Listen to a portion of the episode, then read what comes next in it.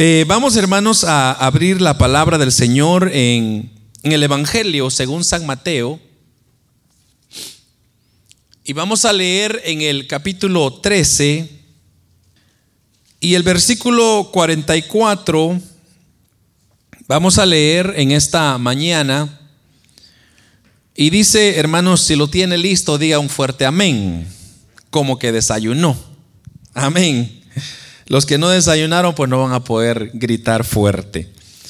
Eh, dice, hermanos, la palabra del Señor en el capítulo 13, versículo 44 del Evangelio según San Mateo.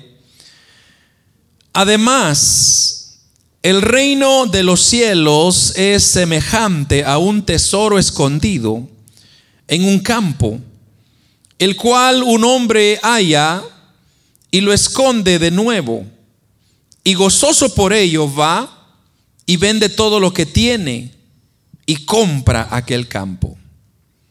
También el reino de los cielos es semejante a un mercader que busca buenas perlas y que habiendo hallado una perla preciosa, fue y vendió todo lo que tenía y lo compró. Amén. Voy a procurar, hermanos, ser breve en la en la palabra del Señor, ya que el pensamiento que el Señor ponía en mi corazón para compartir con ustedes esta mañana es que hay que entregar todo para ganar todo. Amén. Hay que entregar todo para ganar todo. Ese sería nuestro tema. Estos versículos que acabamos de leer, hermanos, se encuentran justamente después de unas parábolas que el Señor ha venido hablando, y de hecho se aproximan que hay aproximadamente 29 parábolas, pero el punto es que viene el Señor y hermanos, eh, Él se junta con sus discípulos, pero usted sabe que cuando Jesús se reunía con sus discípulos, siempre habían muchas personas que tenían aquella curiosidad de poder saber qué era lo que iba a enseñar o qué algo nuevo iban a aprender en los labios de Jesús. Entonces, eh, justo antes, hermanos, de, de, él declarar estos, eh, estas parábolas, él comienza a hablar de, o él termina de hablar de, de algo, lo que se le llama la cizaña pero no tanto me voy a enfocar en eso, sino me voy a enfocar en el hecho de que lo que hemos leído, hermanos, hay unas enseñanzas que quizá lo vamos a aplicar y debemos de aplicarla a nuestra vida, pero al final yo le voy a dar otra perspectiva de cómo ver estos, estas dos parábolas que acabamos de leer. Ahora, nuestro Señor Jesucristo siempre enseñó, hermanos, varios principios que son bíblicos de cómo nosotros podemos entrar al reino de los cielos. Usted sabe que el propósito de Cristo cuando Él vino fue precisamente eso, enseñar a todos los que le seguían, a todos los que le escuchaban, enseñarles sobre el reino de los cielos. Y desde que Jesús inició su ministerio, Él predicó acerca del arrepentimiento, el cómo poder acercarse al reino de Dios, cómo entrar al reino de Dios y, y cuáles eran los, los pasos que tenían que seguir. Ahora, este mundo, hermanos, en que vivimos está hundido lamentablemente en un reino espiritual que está muerto, que está en tinieblas. Y es por eso que Cristo dijo muchas veces, vosotros sois la luz del mundo, el sal de la tierra, porque dando a entender de que el mundo en que estamos está esclavizado, hermanos, por el pecado, está esclavizado por Satanás, está esclavizado por eh, la mano dura del hombre sobre los regímenes que existen en toda la tierra. Entonces Cristo vino y, vino a mostrarnos un reino que era diferente. Un reino que era de justicia, un reino que venía a libertar a sacar de, las tinieblas ahora a la luz. Y hermanos, ese era el reino. Entonces la gente cuando miraba eso, La gente se, se emocionaba. Entonces, donde iba Jesús, ahí iba la gente.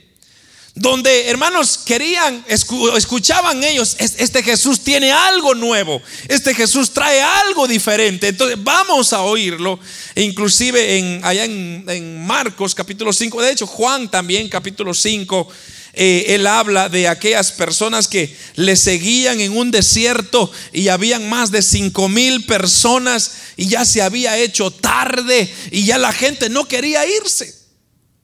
Entonces vienen los discípulos y, y afligidos, ¿verdad, hermano? Porque ya cuando se hace noche como que ya hace hambre, ¿verdad?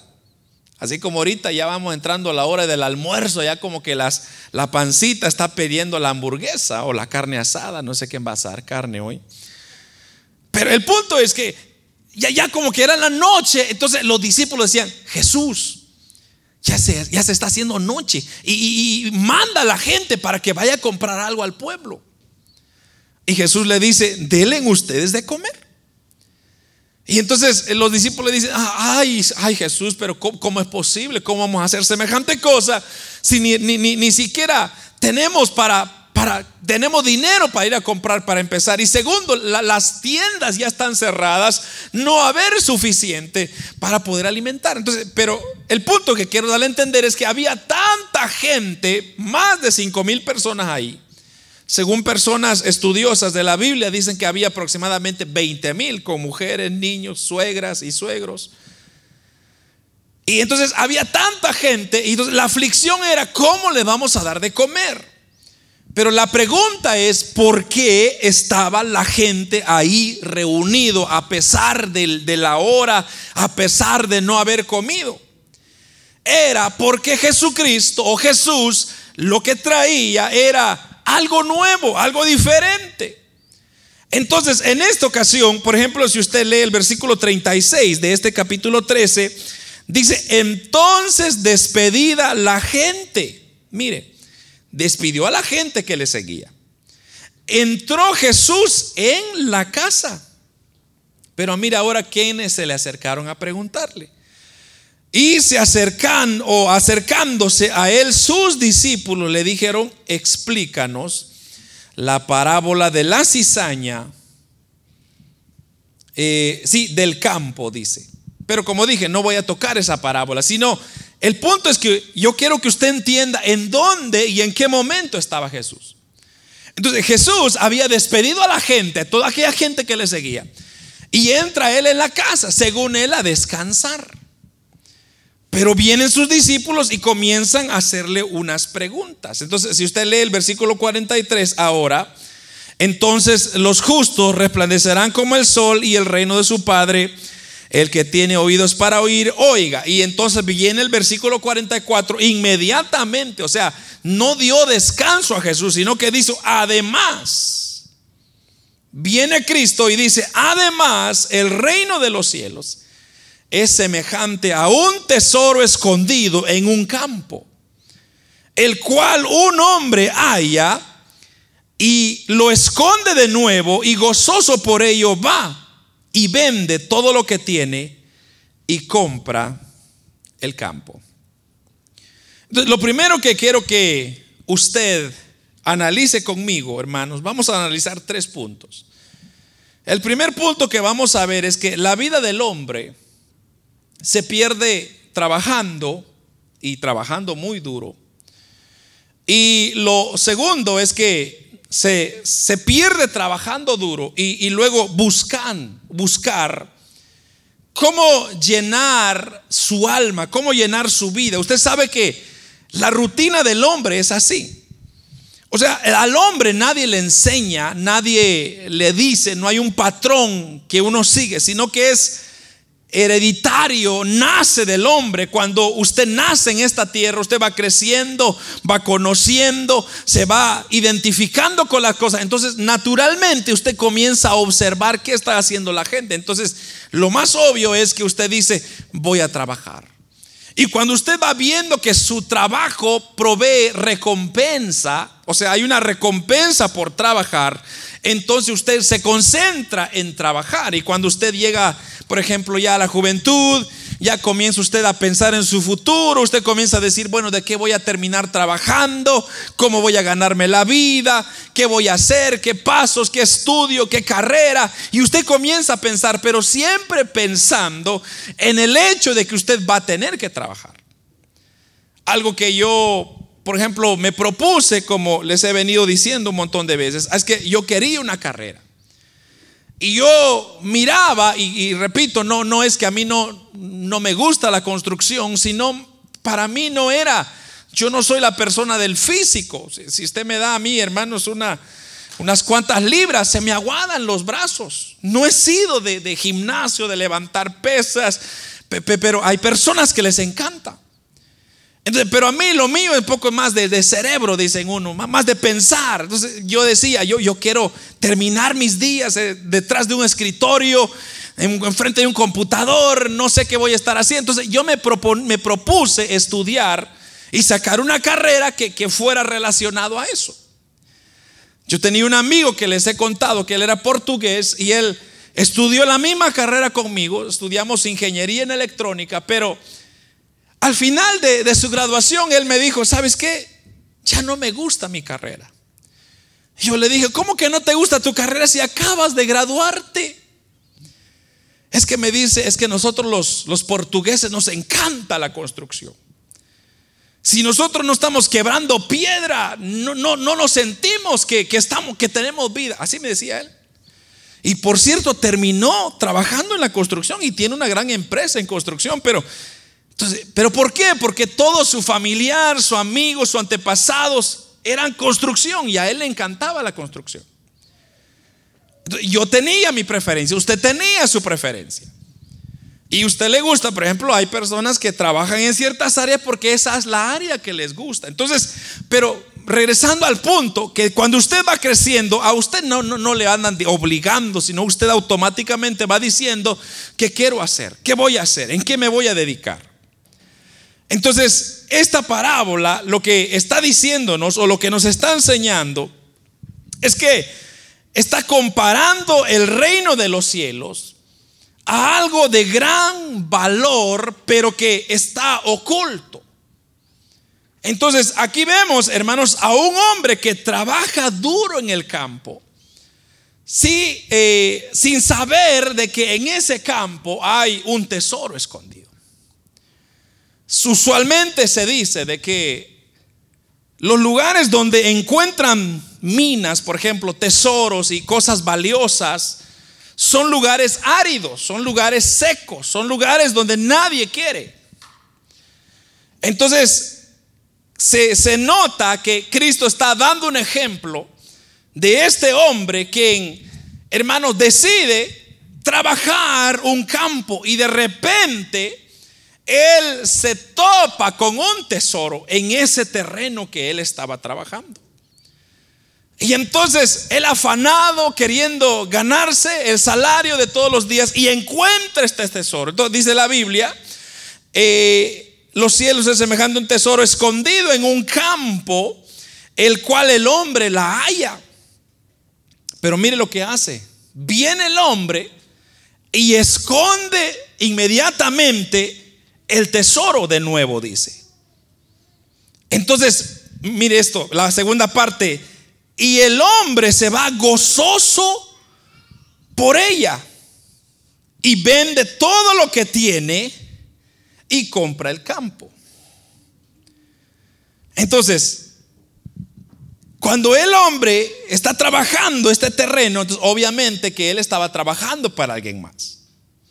Y cuando él se da cuenta de que, wow, aquí hay un tesoro, no dice qué tesoro es. Puede ser una joya preciosa, una piedra preciosa, yo no sé, pero, pero era algo que valía la pena. Entonces viene él y lo más obvio es decir, bueno, aquí nadie sabe. Este tesoro lo descubrí yo. Entonces vuelve a esconder ese tesoro. Y, y ahora en su corazón, hermanos, él ya se programó de hacer hasta lo imposible para conseguirse ese terreno y comprar ese terreno. Y él es capaz de dejar todo lo que tiene. Y así lo que dice eh, la parábola, y dice, y vende todo lo que tiene. Ahora le pregunto yo a usted, si usted encontraría un tesoro en algún lugar, ¿usted haría lo mismo? ¿Qué haría usted? Y esa era la pregunta que yo me hice cuando estaba leyendo esta porción. ¿Qué haría yo? Si yo estuviera en algún lugar, una tierra, por ejemplo, usted se fue a barbechar una tierra y encontró un tesoro ahí. Entonces, ¿qué haría usted? ¿Se llevaría el tesoro y dejaría la tierra? Que es lo que quizá muchos harían. Porque eso es lo que yo me preguntaba. Yo decía, ¿por qué el hombre, si encontró el tesoro en la tierra, por qué no se lo metió en la bolsa y se fue? Y le dijo adiós, y, sino que él vino, regresó el tesoro en la tierra y vino y compró la tierra. Entonces más adelantito le voy a explicar el por qué él hizo ese proceso. Porque repito, lo más obvio era tomar el tesoro, escondérselo llevárselo y nadie se hubiera dado cuenta. Quizá el dueño de la tierra ni siquiera sabía que ahí había un tesoro. Ahora, puede ser. Puede ser que también el dueño de la tierra, puede ser que él lo había metido ahí, pero como dice que él vendió todo para comprar el campo y lo compró, entonces eso significa que el dueño no sabía. Pero volviendo a la pregunta, ¿qué tan valorosa era esa ese tesoro que este hombre encontró. ¿Qué, ¿Qué precio le vio aquel hombre para vender todo lo que tenía y comprar esa tierra? Quizá él ya tenía sus casas, quizá él ya tenía sus posesiones, pero él dijo, a mí no me importa, voy a vender todo esto para comprar este terreno. Entonces, hermanos, cuando analizando bien este, este concepto, entonces muchas personas son como esta, e, e, esta parábola de que, hermanos, encuentran riquezas en ciertas cosas. Usted comienza a vivir la vida, comienza a disfrutar de las riquezas que usted ya encontró, los frutos de su trabajo, los placeres, los éxitos y podríamos ir, usted ya, ya logró, porque todos logramos en algún momento ese tipo de cosas. Entonces, por ejemplo, si usted comenzó a trabajar en algún lugar y usted vio que lo están pagando bien, entonces usted eh, ahí, ahí encontró un tesoro. Usted no se ha dado cuenta, pero usted, usted dice, aquí me pagan bien, aquí me voy a quedar. O, usted quizá ya comenzó a disfrutar de que, hermanos, eh, el viajar ya se convirtió en un tesoro, en un placer, y usted comienza a concentrarse en eso. O quizá, hermanos, ah, tiene una vida de éxito, usted ya llegó al éxito, entonces usted disfruta ese tesoro que ahora lo ya, ya encontró. Pero, pero vamos al punto. Me gusta lo que dice, mire, lo voy a llevar a, esta porción, le voy, voy a dejar este versículo en el libro de los Salmos, capítulo 39. Salmo 39, 6. Le, le, voy a dejar este versículo para que se lo lleve. En el libro de los Salmos, capítulo 39, versículo 6, mire lo que dice. Ciertamente, como una sombra es el hombre. Ciertamente en vano se afana. Amontona riquezas y no sabe quién la recogerá. Voy a repetirlo una vez más. Ciertamente como una sombra es el hombre. Ciertamente en vano se afana. Amontona riquezas y no sabe quién la recogerá. Ahora, lo que yo le acabo de escribir acá es que el hombre es capaz de dar todo lo que tiene por algo que ha encontrado. Pero la Biblia, hermanos, lo que nos está diciendo a nosotros es, que hay un tesoro más especial que nosotros hemos estado dejando pasar.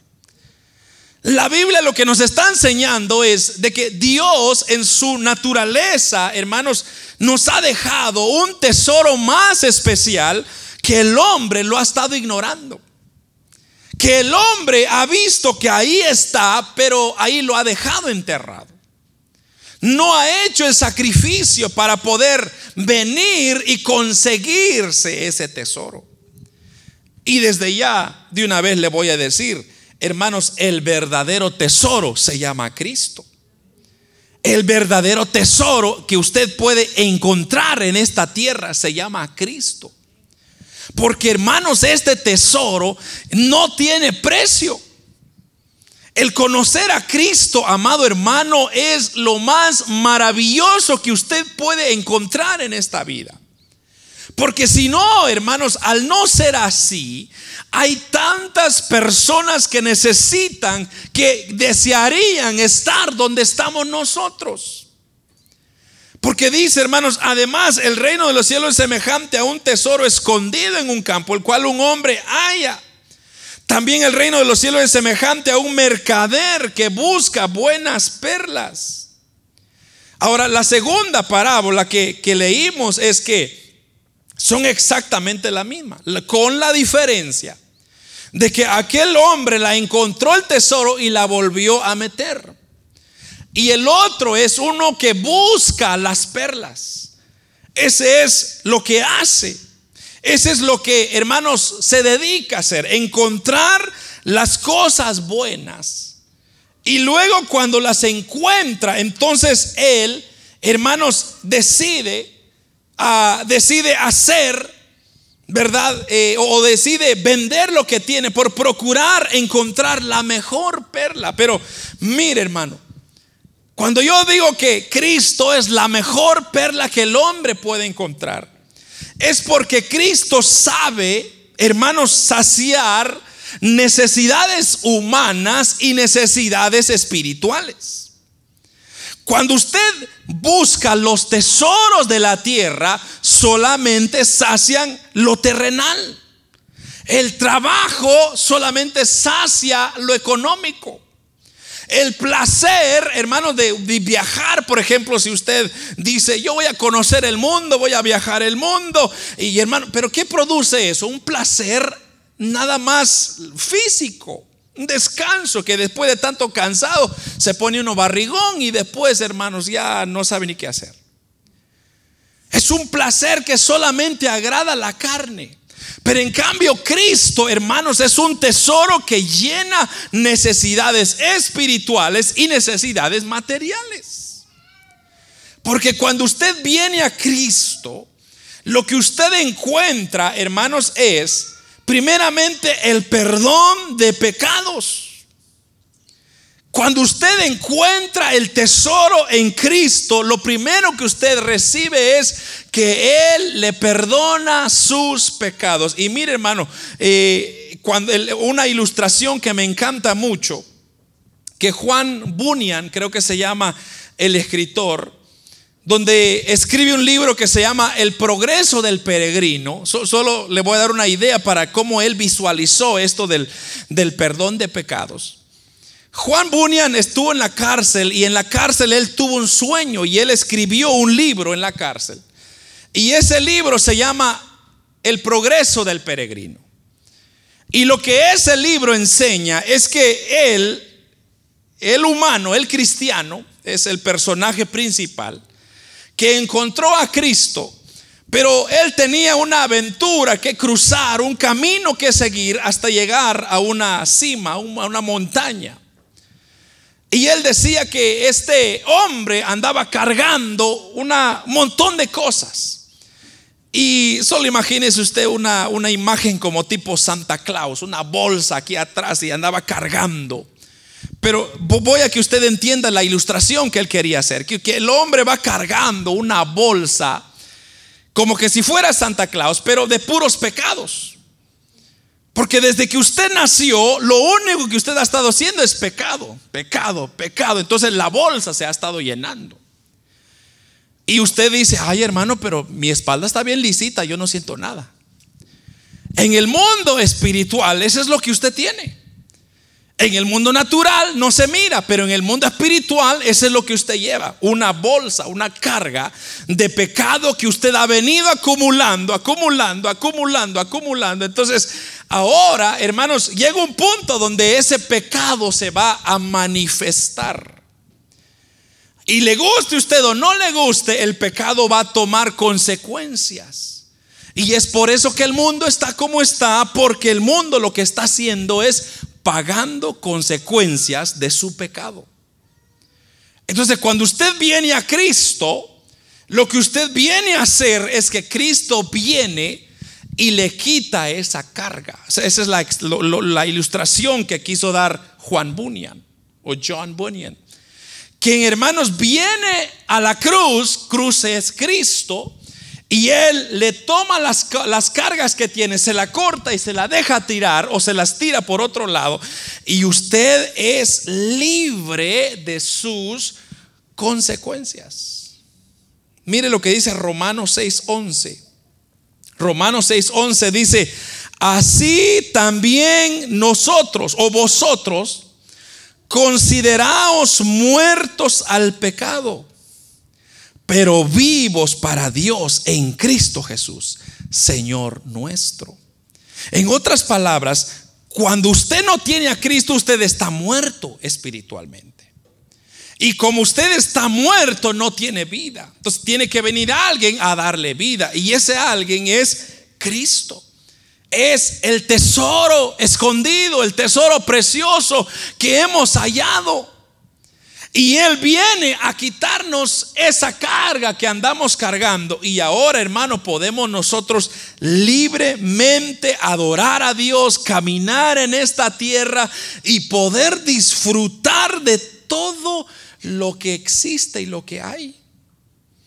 Muchas personas dicen, oh hermano, es que cuando yo me hago cristiano evangélico, cuando yo acepto a Cristo, entonces ya no voy a tener diversión, voy a ser la persona más aburrida del mundo. Eso es una mentira.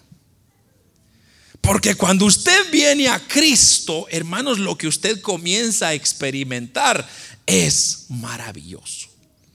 Mire, para empezar, tiene paz. ¿Cuántos tienen paz aquí? Usted tiene paz.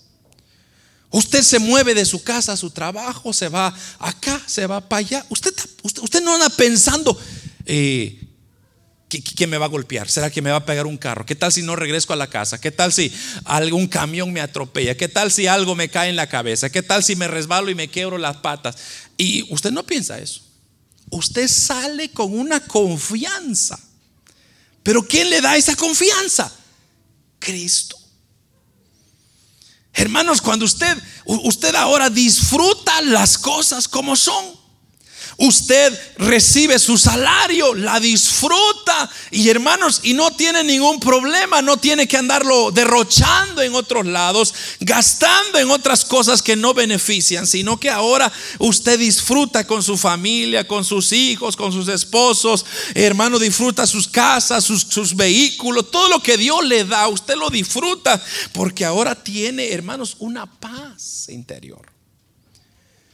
Yo, conozco, bueno, sí conozco, más bien conocía porque es un amigo que hace tantos años que ya no lo, no lo conozco, no, no lo he visto, pero era una persona que él siempre me decía, mira, vamos a las discotecas. Ese era lo de él, la música, las discotecas. Y yo le decía, no, gracias, a mí no me gusta eso. No, hombre, no seas aburrido. ¿Qué estás haciendo ahí? Le digo, no, es que no, no, no siento, no es lo mío. Entonces me decía, él es que cuando yo voy a la discoteca, me decía, yo me siento que cuando la música entra en mi cuerpo, yo comienzo a desalojarme de tantas cosas. Y le digo, ¿y qué pasa cuando sales? Ah, no, me dice, pues vuelva lo mismo. Y él era de esas personas que hermanos, no sé cómo le llaman ese, esquizofrénicos creo que son, que le tienen miedo a todo. Y él caminaba así, mire, porque pensaba que una piedra le iba a caer un planeta le iba a venir y le iba a destripar. Y una, un hermano, un bien feo caminar con alguien así. Yo me recuerdo que le decía, ¿y qué estás viendo? No, es que en ese edificio puede haber una piedra y me puede caer en la cabeza. Digo, Dios mío, pero hermano, vivir así está feo. Entonces le digo yo, pero, pero ¿qué pasa entonces? ¿Por qué no, te, no, no tienes paz cuando estás adentro? O cuando estás fuera. Es, es, que por eso me gusta estar adentro, porque ahí nadie me va a pasar. Y era una persona así bien, bien feo. Pero cuando usted viene y encuentra el tesoro que es paz, es amor, es gozo, es libertad, Hermano, por usted puede tener mucho como puede tener poco, usted lo disfruta con todo su ser.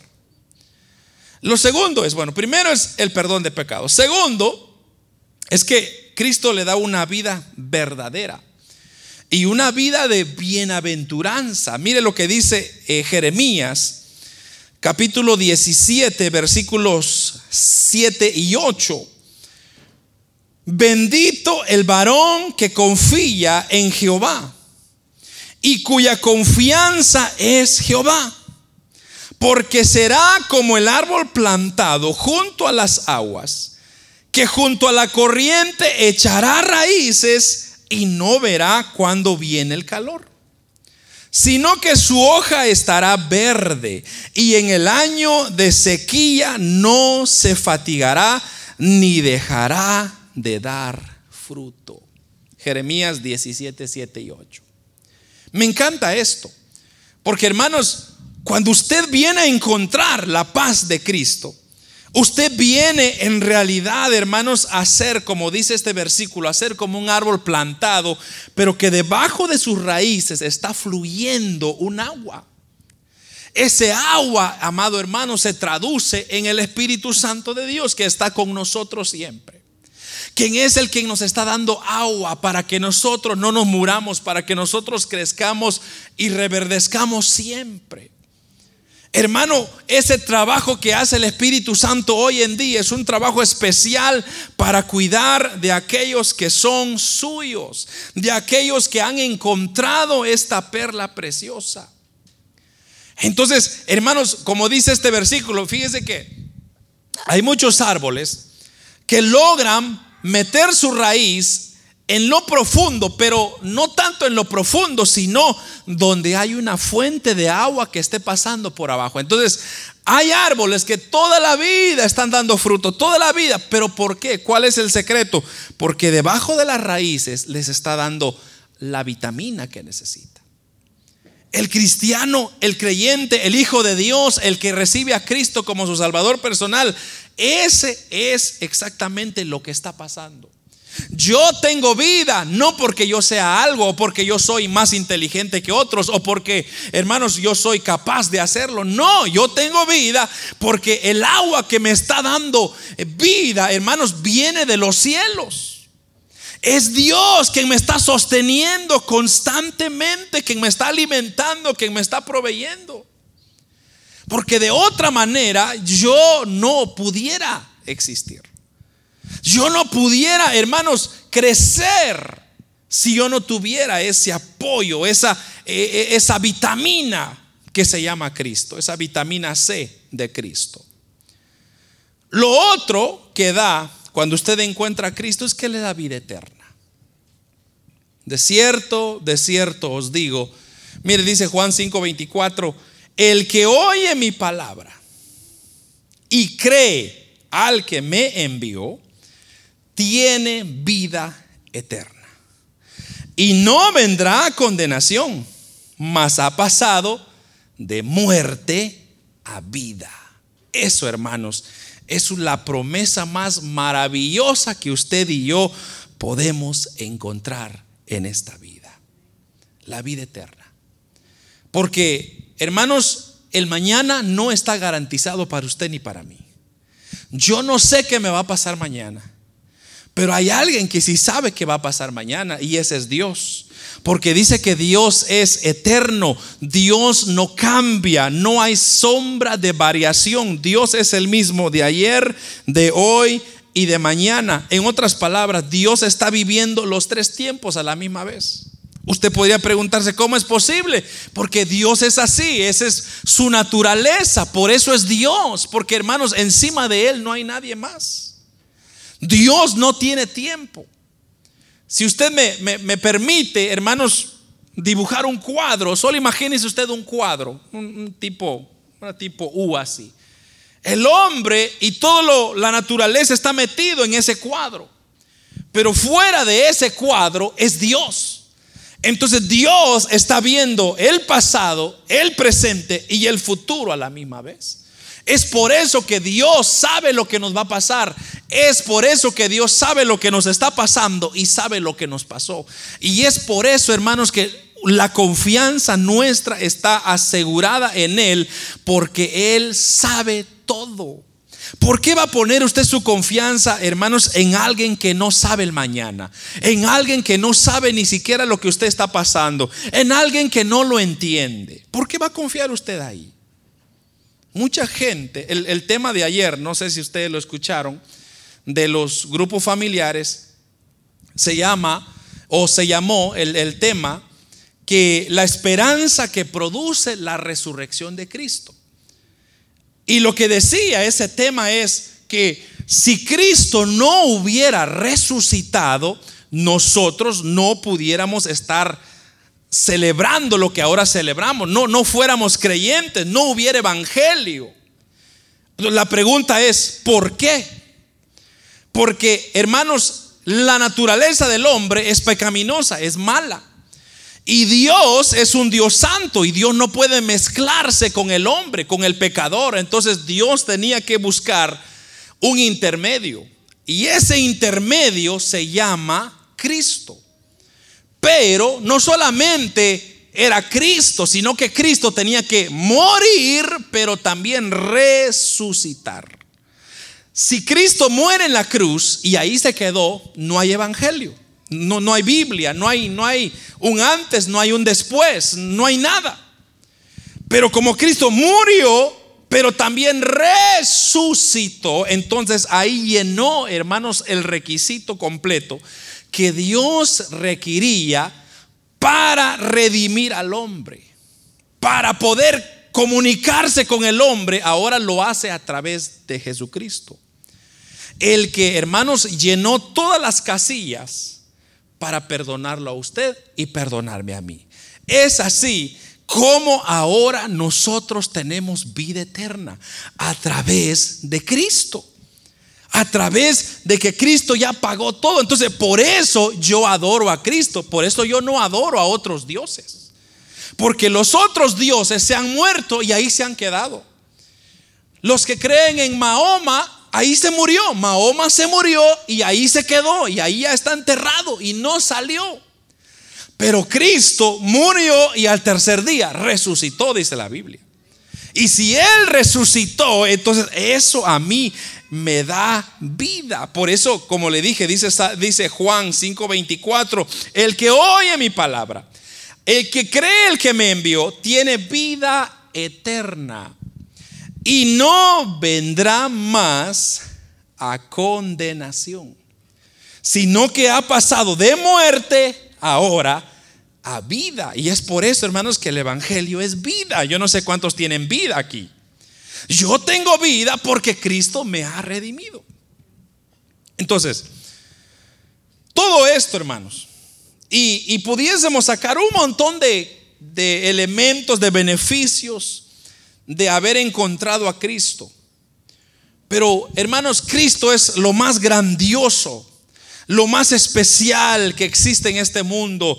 Eh, eh, hermanos, es el, el tesoro más preciado que alguien pudiera encontrar. Entonces, ahora la pregunta viene, ¿por qué? ¿Por qué esconderlo?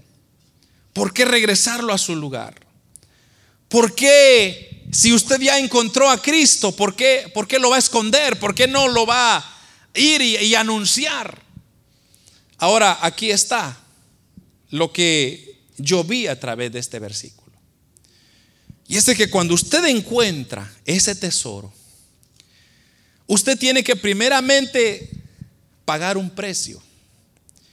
Si usted no paga un precio por ese tesoro, entonces no tiene validez. En otras palabras, cuando una persona viene y encuentra ese tesoro que es Cristo, entonces yo tengo que hacer cambios en mi vida, tengo que ajustarme. ¿Qué tengo que hacer? Deshacerme de cosas que me van a obstruir para no recibir o, volver o encontrar ese tesoro. En otras palabras, lo que este hombre estaba haciendo es deshaciéndose de cosas innecesarias. Y él se deshizo de todas sus posesiones en este caso. Pero usted y yo, hermanos, andamos cargando tantas cosas en nuestra vida. Andamos cargando rencores, andamos cargando odio, andamos cargando raíz de amargura, andamos cargando enojo, andamos cargando pleitos, iras, contiendas y pudiera decirle un montón de cosas que andamos cargando. Ese montón de cosas no nos acercará a ese tesoro. Será imposible.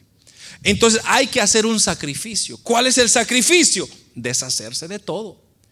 Dejar ese estilo de vida, dejar las cosas que no agradan a Dios, dejar, perdonar, hermano, es una de las cosas que al hombre le cuesta siempre.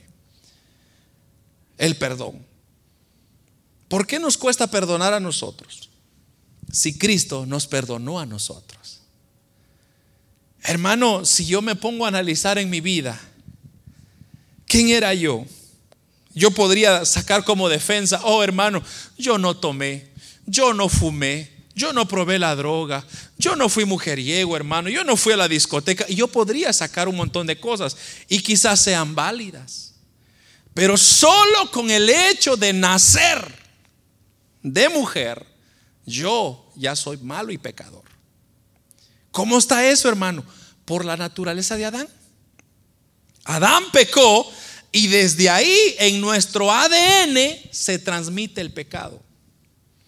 O sea que usted pudiera ser la persona, digamos que más santa, que no hay, cosa que no hay, pero digamos que es más santa.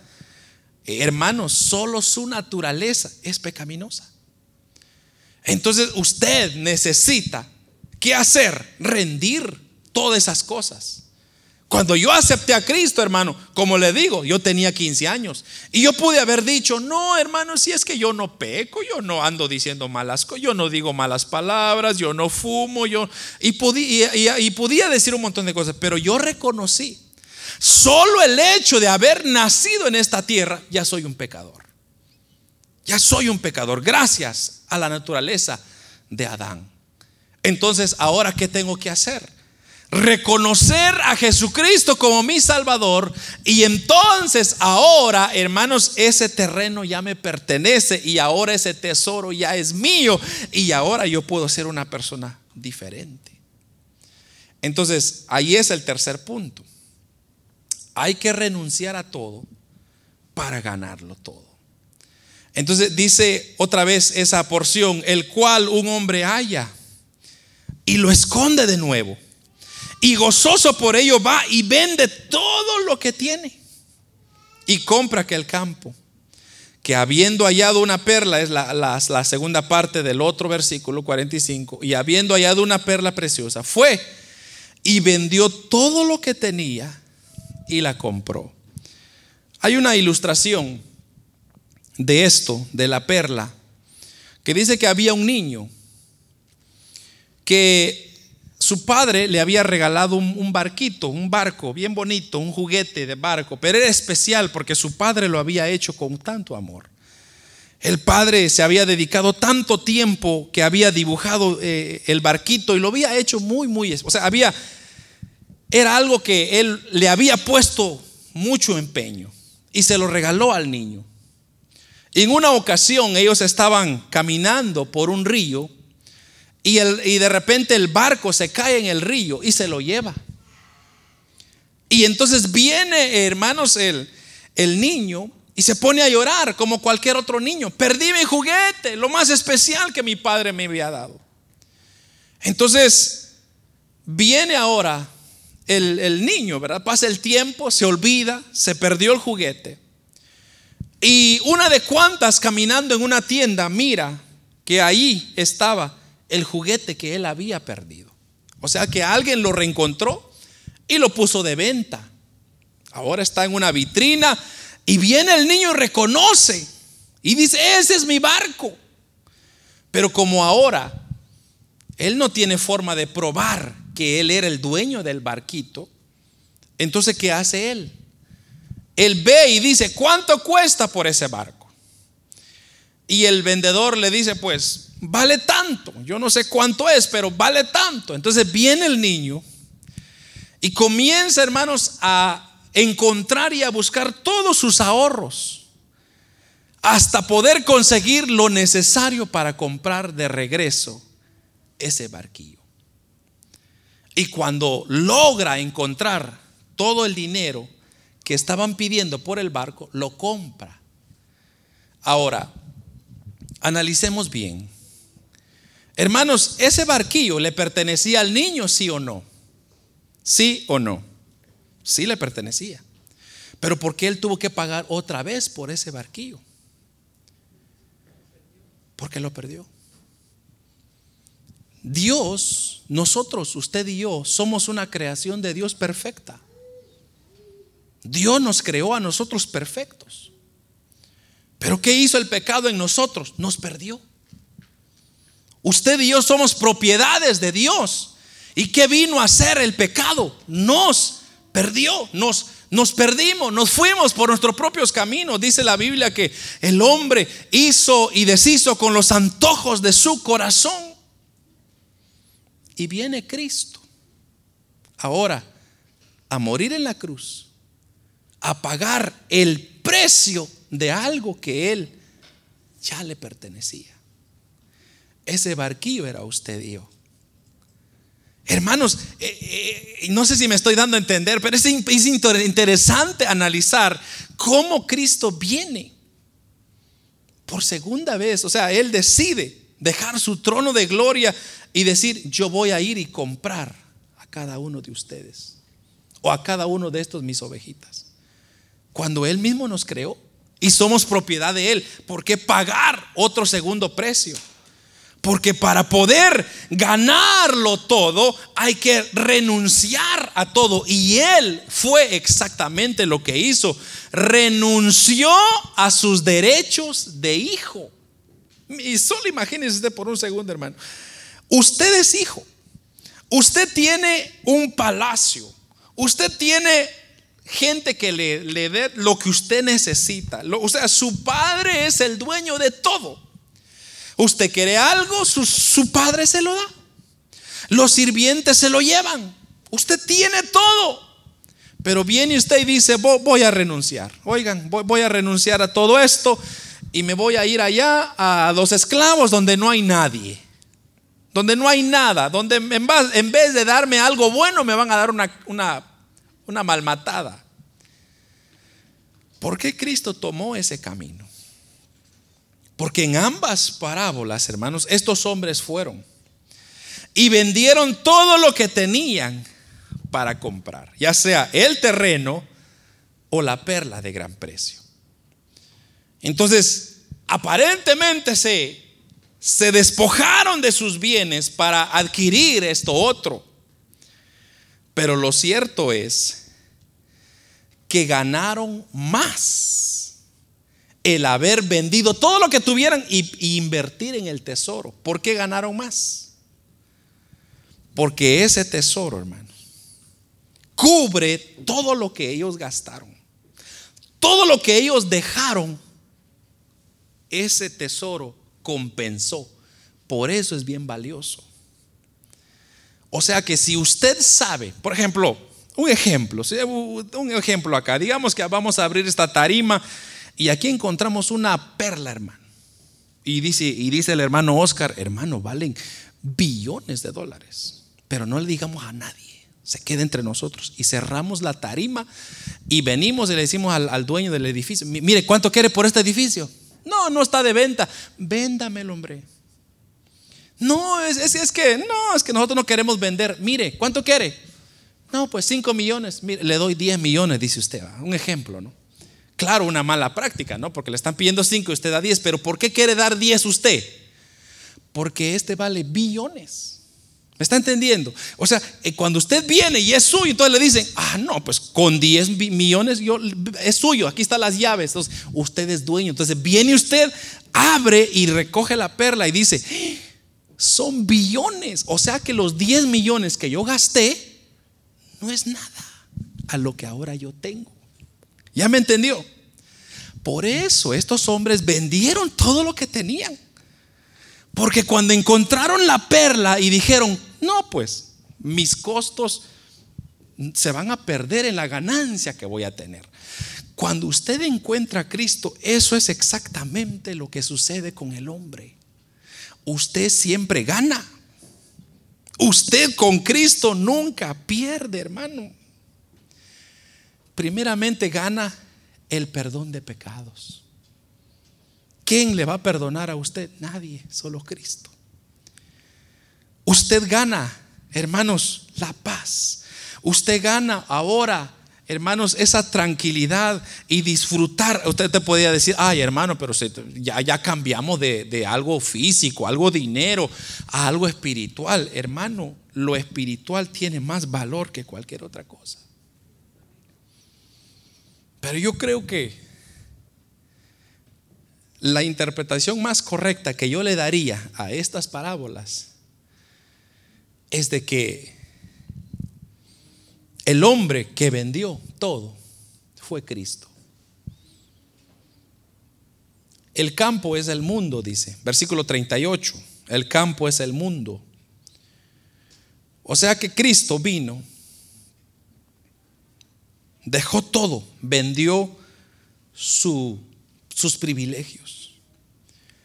Cristo dijo, voy a, voy a renunciar al cielo. Imagínense que las calles del cielo son de puro oro para venir a, meterse a los desiertos de Israel donde es puro polvo. Él renunció a sus derechos. ¿Por qué? Porque vino a comprar lo que él ya le pertenecía. Él vino a comprar su vida, mi vida, del pecado y ahora, hermano, Él nos ha redimido por segunda vez. O sea, ya éramos propiedad de Él y ahora nos volvió a comprar con su sangre. Así que, hermano, ese gran ejemplo de rendirlo. Ahora, con esto no quiero yo decir que, bueno, hermanos, entonces no vamos a trabajar y de aquí en adelante hay que ver cómo, cómo sobrevivimos, hermano. No esa es la idea. La idea es que cuando usted se aferra a Cristo en su vida, o sea, Cristo es su propósito, su razón de existir, entonces usted disfrutará, hermano, de su trabajo, de su salario, de su familia, de, de todo logrará usted disfrutar a lo máximo. Usted ya no tendrá dolor de cabezas por andar pensando, ¿será que me van a robar? ¿Será que me van a asaltar? ¿Será que me va a caer una piedra? Un meteorito quizá me caiga a mí. Ya no tendrá preocupación, porque sabe, dice la Biblia, que todo lo que nos pasa a nosotros, todo lo que me acontece, todo lo que me ocurre a mí, es porque, hermanos, Dios así lo permite. Pero dice la Biblia que aún hasta, hermanos, nuestros pelos están contados. Ese es el cuidado que Dios tiene para el hombre. ¿Quién se preocupa por contar los pelos que tenemos? Solo un Dios bueno. Un Dios que nunca deja y ni permite que nos acontecen ni nos pasen cosas. Yo por eso, hermanos, cuando conocí a Cristo, le digo, he sido la persona más feliz. No he tenido, pero a veces he tenido y así los he disfrutado. Gracias porque Dios siempre me ama. Gracias porque siempre Dios me cuida. Gracias porque siempre Dios me sostiene. Gracias porque Dios me ama todos los días cuando me levanto y levanto las manos al cielo. Yo sé que Dios me está diciendo, hijo, dame un abrazo. Te felicito. Siga adelante. Aquí estoy contigo. Esa garantía solo lo da Cristo el tesoro. Cuando usted encuentra el tesoro, hermano, ese tesoro compensa todo lo que usted ya perdió en el mundo. Todo lo que usted invirtió, todos los, los, pecados que usted cometió, ya renunció y ahora compensa con el tesoro que usted encuentra. Por tanto, hermanos, hay que renunciar a todos nuestros pecados someternos a Cristo para ganar las promesas de la salvación, para ganar las bendiciones que Dios ofrece a sus hijos. El mundo, hermano, tratará de engañarnos, haciéndonos ver la pérdida que vamos a cuando vamos a recibir a Cristo. Yo me recuerdo cuando yo acepté a Cristo, mi padre me dio una mi regañada, me dijo, ¿qué estás haciendo, hijo? Estás perdiendo, estás joven. ¿En qué te estás metiendo? Mas, sin embargo, hermanos, fue la mejor decisión que yo tomé en mi vida. Porque gracias a mi Dios hasta ahora, Él me ha sostenido y he encontrado el tesoro de la vida eterna. Eso es lo maravilloso. Por eso, hermano, mire, a mí no me preocupa lo que esté pasando en el mundo entero. Mire, que se deshagan, que se peleen, que se hagan guerras, no importa. Porque yo sé que cuando a mí me toca, yo sé a dónde voy a abrir los ojos y yo sé lo que viene para mi mañana. Estoy seguro.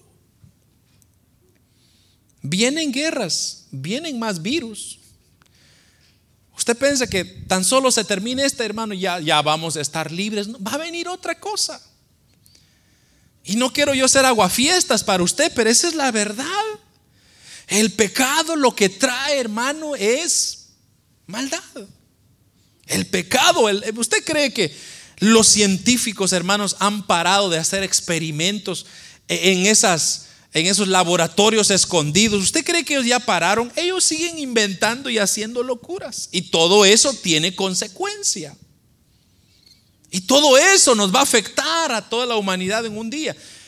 Pero qué bueno es saber que mi futuro no depende de esos científicos. Que mi futuro no depende de una vacuna. Mi futuro depende de Cristo, de aquel que me sostiene en su mano poderosa, como dice aquel coro, Dios tiene a todo el mundo y lo tiene en sus manos.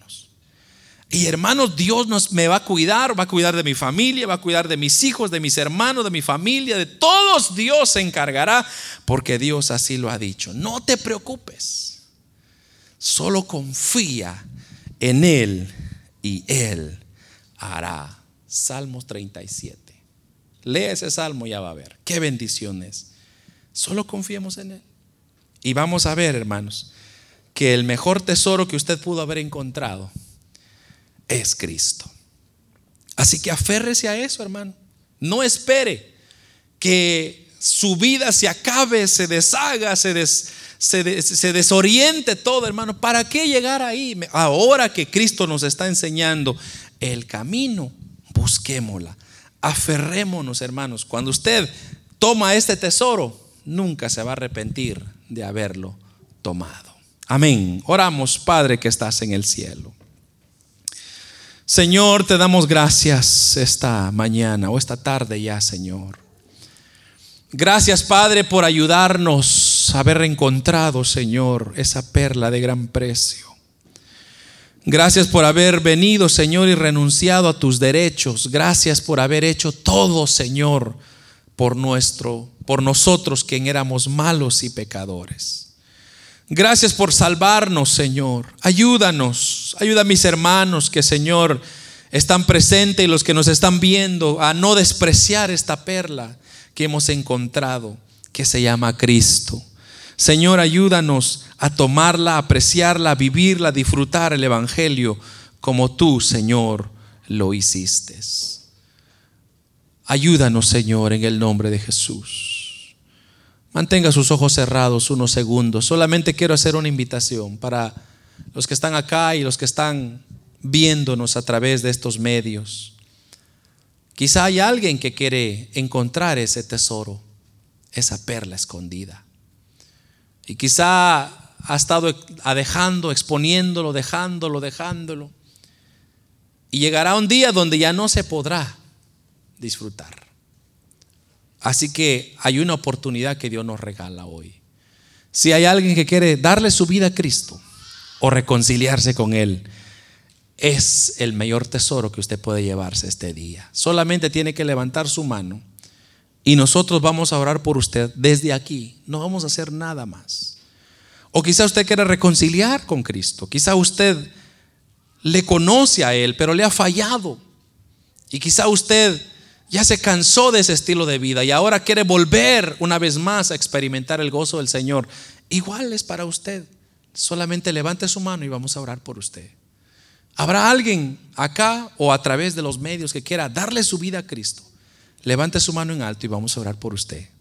Yo no voy a tardarme mucho porque creo que Dios ya habló y Dios hará justicia en aquel momento. En aquel entonces Dios nos llamará nuestra atención a este tiempo. ¿Habrá alguien que quiera darle su vida a Cristo, reconciliarse con el Señor?